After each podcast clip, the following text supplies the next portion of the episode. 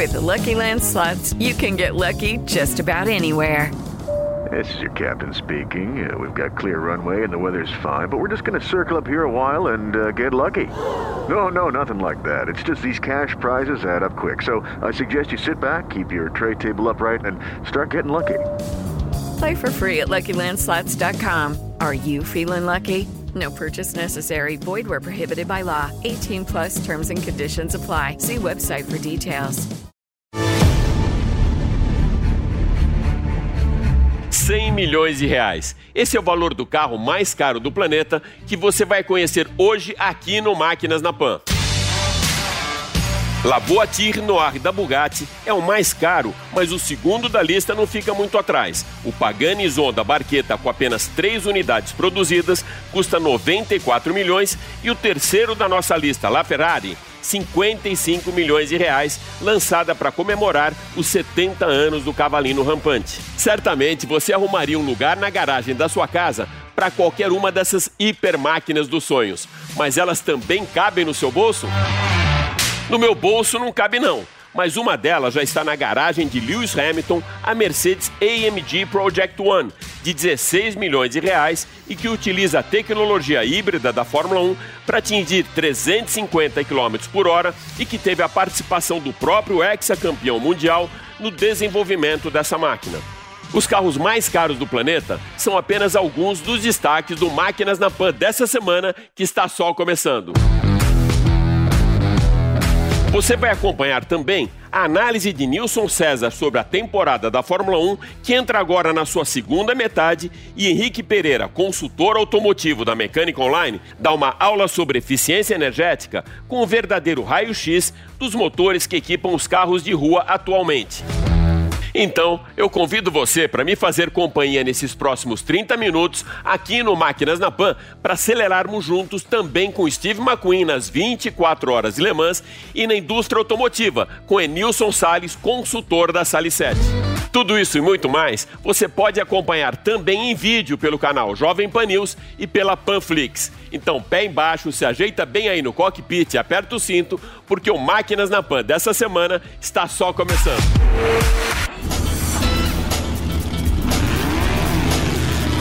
Máquinas da Pan.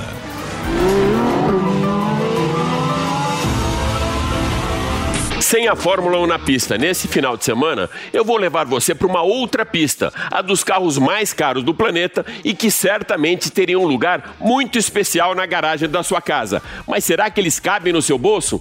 Eu vou deixar você mesmo responder essa pergunta depois do nosso top 5 com os carros mais caros do planeta. Acompanha com a gente.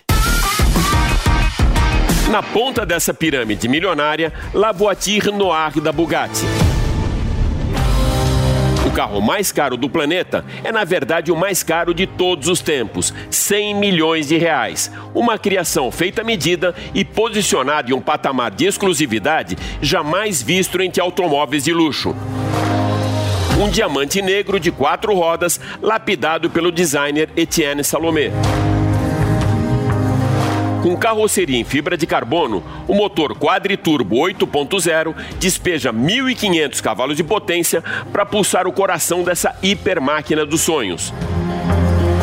La Voiture Noir é tão especial que o comprador participa da fase final de acabamento desse milionário esportivo de luxo. Os primeiros exemplares dessa obra-prima só estarão à venda a partir de 2021. Por enquanto, uma máquina e 16 milhões de euro para transformar o sonho de Bugatti em realidade.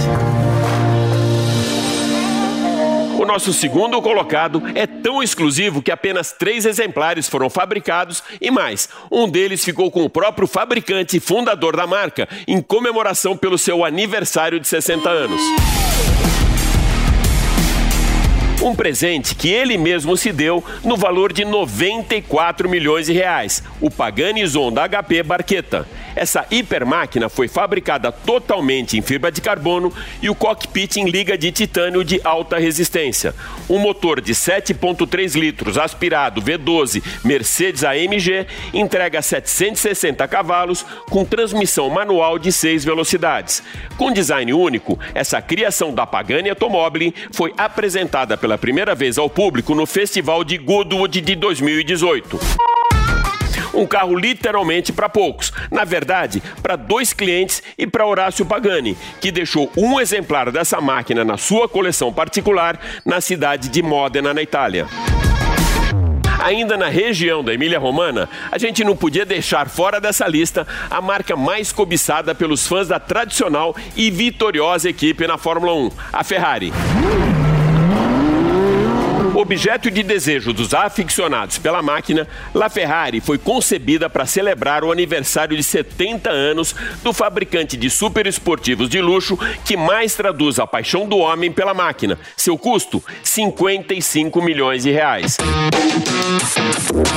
Esse conversível do Cavalino Rampante tem embreagem dupla de 7 velocidades e é impulsionado por dois motores, um central de 6.3 litros V12 de 800 cavalos que vai ao lado de um elétrico e ambos geram uma potência combinada de 960 cavalos. O primeiro híbrido da Ferrari vai de 0 a 100 em 2.7 segundos e atinge 350 km por hora. La Ferrari é o carro de rua mais rápido já produzido pela escuderia Rossa. De Maranello, a gente segue agora para o mundo árabe para o lançamento do super esportivo mais caro e mais rápido da Lamborghini, o Lamborghini Veneno Roadster de 53 milhões de reais. Esse super carro foi lançado como edição especial da Lamborghini em um porta-aviões em Abu Dhabi. O motor aspirado de 6,5 litros, 700 cavalos V12 empurra o Veneno Roadster até a velocidade máxima de 355 km por hora e vai de 0 a 100 em apenas 2,9 segundos. A transmissão tem sete velocidades, a tração é integral permanente e o chassi das únicas nove unidades produzidas é de competição. O cenário de um porta-aviões com caças a jato foi escolhido para ressaltar as linhas aerodinâmicas do carro, que foi inspirado numa flecha com aletas laterais esculpidas como lâminas. O aerofólio traseiro com três posições dinâmicas proporciona maior downforce em curvas e também reduz o efeito asa para maior velocidade em retas. E para fechar o nosso top 5 de hoje, que tem a supremacia das marcas italianas, uma alemã no universo da eletrificação, o Mercedes AMG One, com um custo bem mais acessível para o seu bolso, apenas 16 milhões de reais. O Mercedes AMG Project One foi lançado para comemorar os 50 anos da AMG, levando tecnologia híbrida de um carro de Fórmula 1 para as ruas, com a mesma performance do carro pilotado pelo ex-campeão mundial Lewis Hamilton. Uma unidade inteligente de potência integra um motor de combustão interna híbrido a quatro motores, para entregarem juntos mil cavalos e empurrarem essa máquina acima dos 350 km por hora. O motor a gasolina V6 híbrido e turboalimentação simples é o mesmo usado nos Fórmula 1 da Mercedes AMG. E aí, já preparou o bolso para acelerar essas máquinas? Pista nova, vida nova?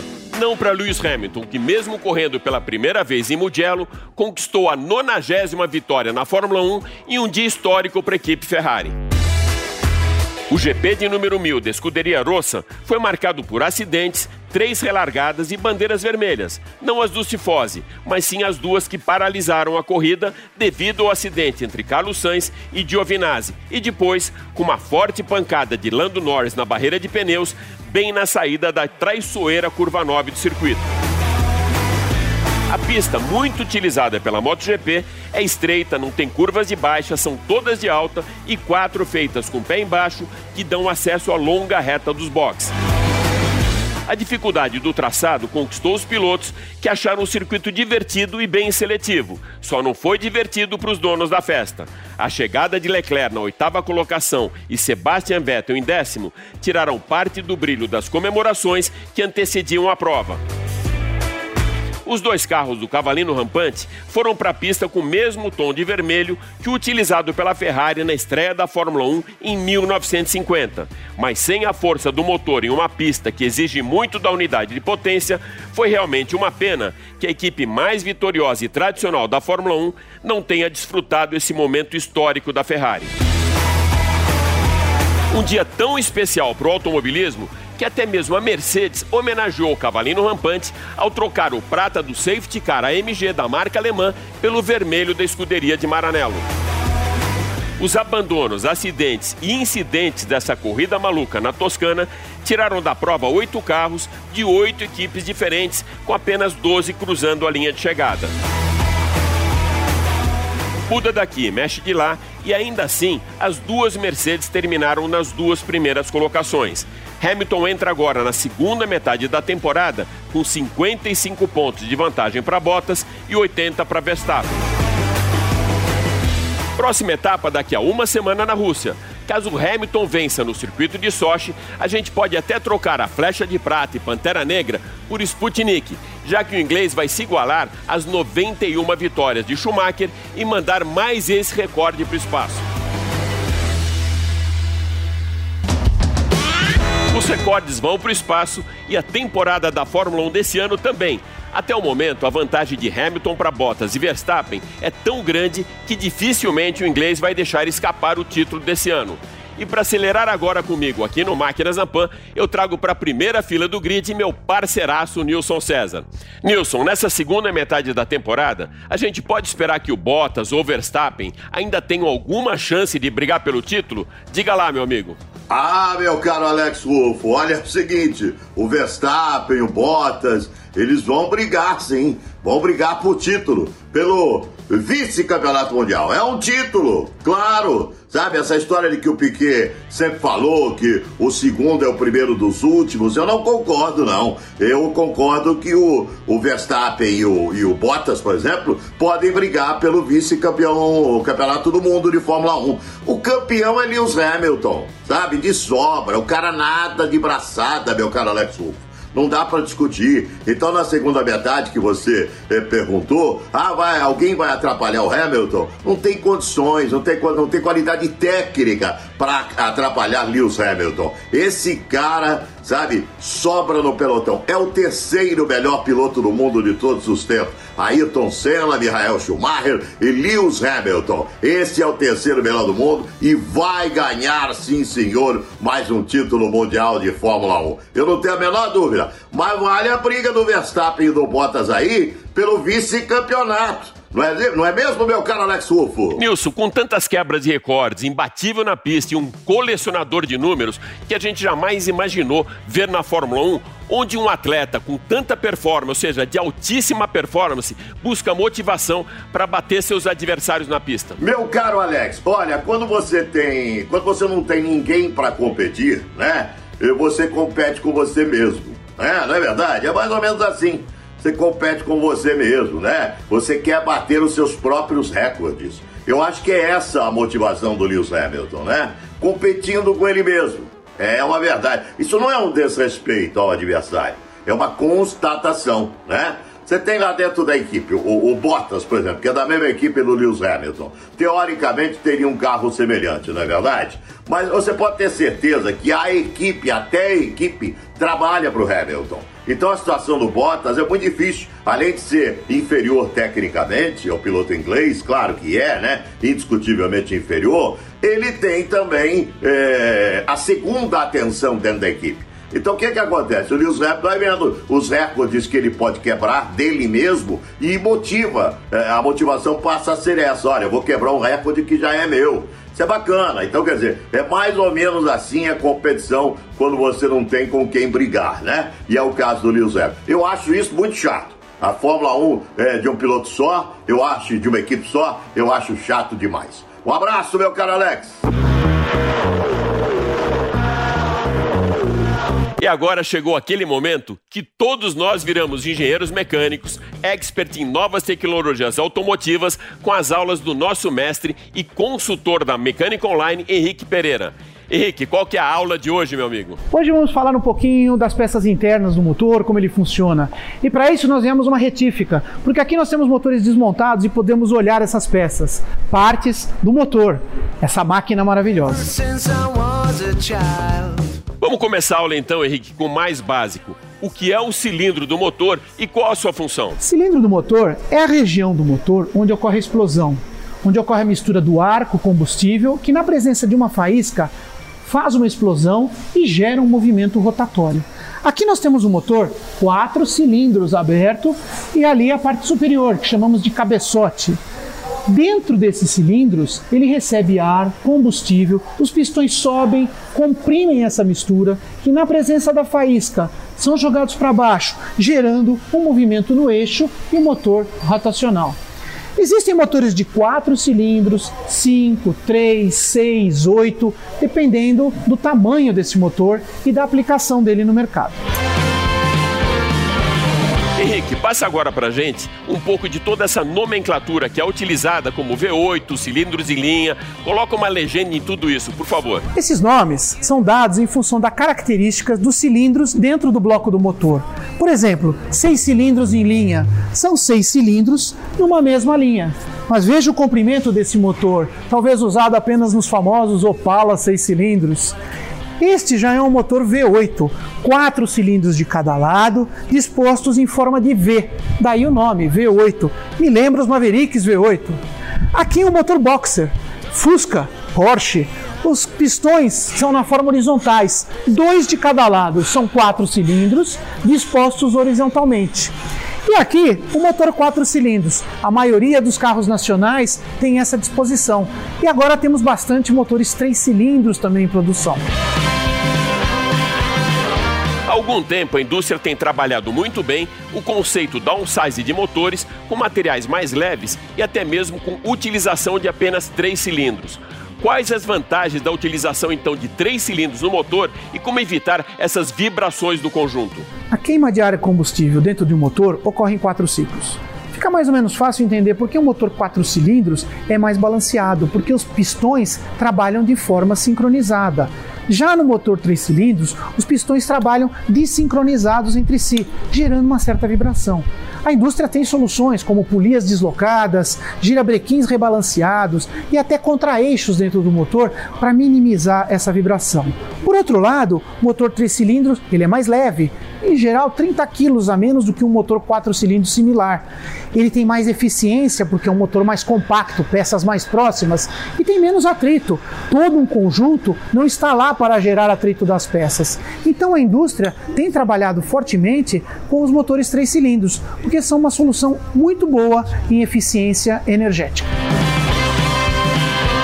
Motor 1.0, 2.0, o que significa tudo isso, Henrique? 1 litro, 1.4, 1.6, 2.0, o que isso significa? É 1.0 litro, 1.4 litro, é volume. Nada mais é do que o volume total dentro do motor. Mede-se o diâmetro e o deslocamento do pistão para cada um dos cilindros e a sua soma você tem a capacidade volumétrica total do motor. Ou seja, um litro, em um ciclo completo, o motor aspira uma mistura de ar combustível de 1,0 litro. Você também pode medir isso em centímetros cúbicos, é muito comum se falar meu motor é mil, porque ele é mil centímetros cúbicos, igual a um litro. Em outros países se mede até em polegadas cúbicas, como o famoso Mustang 5 litros, 302 polegadas cúbicas. É o famoso motor Mustang 302. Então, esses números nada mais são do que a medida interna do motor. Logicamente, quanto maior a capacidade volumétrica, mais capacidade de fornecer torque e potência. Então, sem dúvida, um motor aspirado 1.0 tem menos performance do que um motor 2.0 aspirado. Henrique, como o departamento de engenharia de uma marca determina o número de válvulas do motor na hora da fabricação do veículo? As válvulas de um motor são esses componentes que controlam a entrada do ar e a saída dos gases de dentro do bloco. Este cabeçote é montado sobre o bloco do motor e, no caso, tem oito válvulas, duas válvulas por cilindro no motor de quatro cilindros. Neste caso, nós temos uma, um cabeçote com 16 válvulas, 4 válvulas por cilindro, num motor de 4 cilindros. Então, aquele motor é o famoso 16 válvulas e este o famoso 8 válvulas. Tem o um melhor ou não? Depende da aplicação do motor. Se ele for um carro para passeio, para trabalho, ou se é um carro mais esportivo, ou se ele tem que ter maior eficiência volumétrica ou menor, a decisão é tomada durante o projeto daquele motor para aquela aplicação. Há algum tempo, quando a gente falava de turbo, sempre associávamos com alta potência, torque e até naqueles muscle cars que chamávamos de envenenados. Esse conceito mudou e é totalmente diferente hoje, não é, Henrique? Pois é, esquece aquela imagem de carro turbinado, alto desempenho, preparado em oficina. Hoje, a palavra de ordem é eficiência energética. Então a indústria faz motores pequenos, turbinados, para compensar o tamanho do motor. Ah, carros como HB20 hoje, Volkswagen Up, T-Cross, Chevrolet Onix, todos já saem de fábrica com turbina.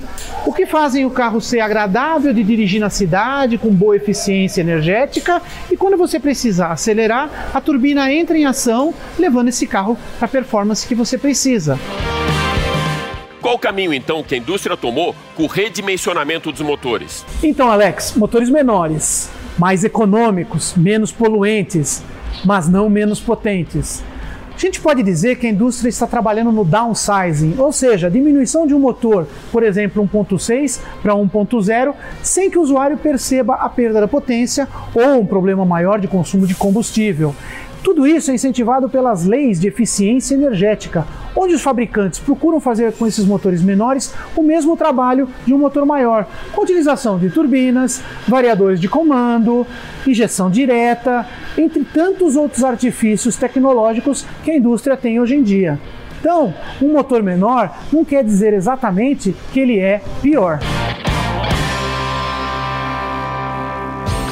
Nesse final de semana, na região de Sartre, na França, acontece a prova mais emblemática do Endurance Mundial, as 24 horas de Le Mans. Para homenagearmos a prova que tinha sido inicialmente programada para os dias 13 e 14 de junho e foi transferida para 19 e 20 de setembro, a gente vai mostrar agora para você a história do filme que até hoje é lembrado pelos fãs do automobilismo como uma das maiores obras-primas das corridas na telona. Então se ajeita bem no sofá, porque um dos maiores ícones de todos os tempos dos filmes de ação de Hollywood é o protagonista desse clássico das pistas, Steve McQueen. 55 carros, 110 pilotos e as 24 horas mais poéticas do planeta. Le Mans. Esse foi o tema escolhido pelo piloto e ator estilo rebelde de Hollywood, que dispensava dublês nas cenas de ação para curtir uma das suas maiores paixões, o cockpit de um carro de corrida. Com o sucesso de Bullet, lançado em 1968, Steve McQueen levou a sua fama de rebelde das ruas para a pista e para as gravações, com exigências para que Le Mans fosse fiel à mais tradicional prova de longa duração do automobilismo mundial. O filme retrata o duelo entre Porsche 917 e as Ferraris 512S, que marcaram o início dos anos 70 nas provas de longa duração com seus principais takes captados por 20 câmeras durante as 24 horas de Le Mans de 69, o realismo com cenas de uma corrida de verdade foi preservado. Os atores só entraram em cena no ano seguinte com as filmagens durante a prova de 1970, sem público e com a captação de imagens mais fechadas nos carros e também no pit lane. O diretor John Sturges, que já tinha trabalhado com Steve McQueen em Sete Homens e um Destino e Fugindo do Inferno, foi o escolhido agora para dirigir a melhor prova de longa duração. Com o início das gravações, as diferenças entre Sturges e McQueen vieram à tona. O diretor queria um roteiro mais pasteurizado e formatado para Hollywood, enquanto o ator buscava o realismo da pista de corrida. Não demorou para que Lee Katzin assumisse a direção do filme. Katzin seguiu a risca a orientação de McQueen e praticamente reedita o cinema mudo com os últimos 37 minutos de filme, ambientados pela trilha sonora e ronco dos motores, sem qualquer diálogo entre os atores. O Porsche azul celeste da Gulf Oil foi a grande estrela do filme. O modelo 917 venceu a prova de 1970, mesmo ano das filmagens, com a dupla Richard Atwood e Hans Hermann, marcando a primeira vitória da marca alemã na categoria em 1970. Todas as Ferraris em cena foram emprestadas de um distribuidor belga, já que Enzo Ferraris recusou a ceder os seus carros para o filme, que tinha na bandeirada final a vitória da Porsche. O modelo 908 de Steve McQueen, utilizado como câmera car, precisou se classificar de verdade para as 24 horas de Le Mans para entrar na pista durante a corrida. Andou tão bem que chegou a ocupar a oitava posição e só não terminou na segunda colocação devido às constantes paradas nos pits para a troca das baterias das câmeras. Um dos takes mais realistas da corrida foi obtido com a instalação de uma câmera na janela lateral do Porsche 917, com captação de cenas inéditas no cinema, com o carro em alta velocidade e depois com a parada nos boxes em plano sequência. O mesmo recurso de filmagem foi utilizado para dar mais realismo à cena, onde o Porsche evita o acidente com o carro mais lento na pista, para depois se chocar inúmeras vezes no guardrail até ficar completamente destruído. Com estilo próprio, com pilotos de verdade e também sem qualquer roteiro, Le Mans se tornou um cult movie do automobilismo que, ao lado de Grand Prix, é o filme de corridas mais assistido de todos os tempos.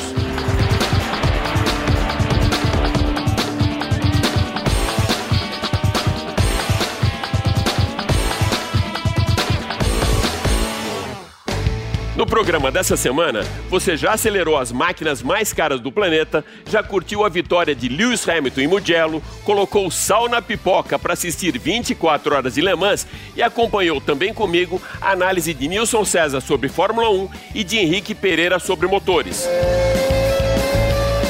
Agora vamos conversar com o consultor do mercado automotivo, Enilson Sales, sobre o futuro pós-pandemia e os caminhos digitais da indústria. Enilson, eu sei que você não é nenhum visionário e nem tem bola de cristal na sua casa, mas eu vou fazer para você a pergunta de um milhão de dólares.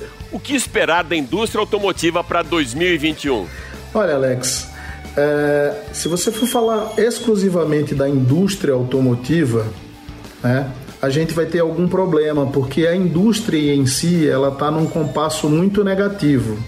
A indústria em si ela vem trabalhando entre 2018 e 2019, ela teve um crescimento de 2,30 e poucos por cento, mas ela teve uma quebra agora e ela deve fechar o ano aproximadamente entre 35 a 38% a menos do que ela produziu no ano passado.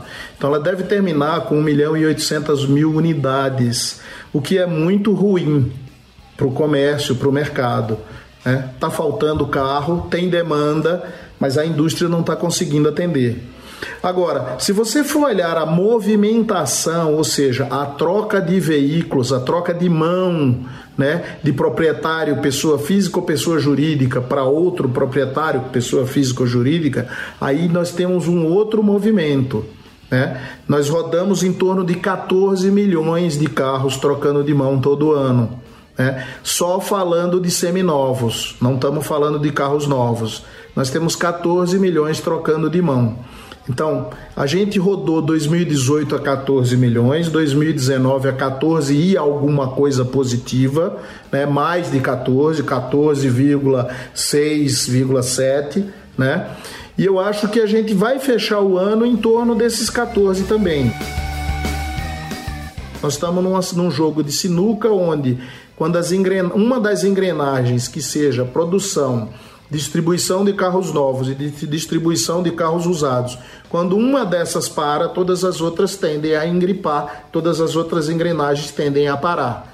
Então, nesse exato momento, a gente está numa situação crítica onde está faltando produto e aí a pergunta de um milhão de dólares, que eu diria para você que vale muito mais do que um milhão de dólares, talvez 10 milhões de dólares, é como é que fica o mercado em 2021? Olha, eu acho que o mercado em 2021 vai sair dos 14 milhões de movimentação.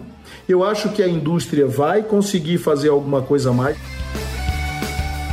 Eu acho que a indústria automotiva pode crescer em torno de 10%, talvez, e aí talvez chegue a 2 milhões né? o que ainda é distante dos 2,940 de 2019, mas já é alguma coisa, um crescimento de 10%.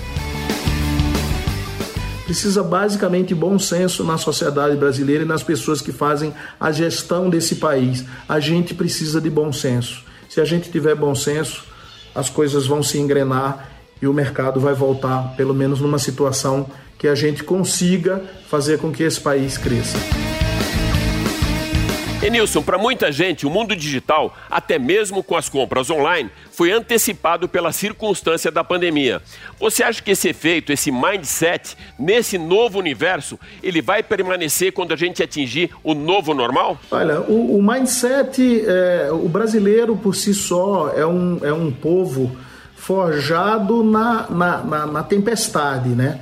Nós nunca tivemos nenhum cenário econômico de longo prazo estável para que a gente possa fazer boas projeções, para que a gente possa trabalhar de uma forma confortável, para que a gente possa viver num momento e num clima de investimentos, né? Mas sem dúvida nenhuma, se a pandemia trouxe alguma coisa de positivo, trouxe o olhar para o mundo digital. Tá? Olhar para o mundo digital ele já, já, já trouxe para a gente grandes benefícios, porque a gente já está trabalhando com um olhar no futuro e não no passado. A gente já está trabalhando e vivendo olhando basicamente uma economia onde ela foca, tá certo? Num processo onde você, através de uma máquina, você consegue fazer negócios. Eu diria para você que o mindset realmente, é, as compras online viraram é, uma realidade, né? É, não é uma moda, não veio para substituir, não é substituir, é compras online e compras offline, elas vão coexistir, mas na minha cabeça, a percepção que eu tenho é que o mundo começa a sair de um modelo e entrar num outro modelo onde eles coexistem, mas com mais harmonia. É isso aí. Eu espero que você tenha curtido demais o Máquinas na Pan dessa semana que fica por aqui, mas vale lembrar que agora você pode acompanhar toda a nossa programação em vídeo pelo canal Jovem Pan News e também pela Panflix. Super obrigado pela sua audiência e até a próxima. Valeu!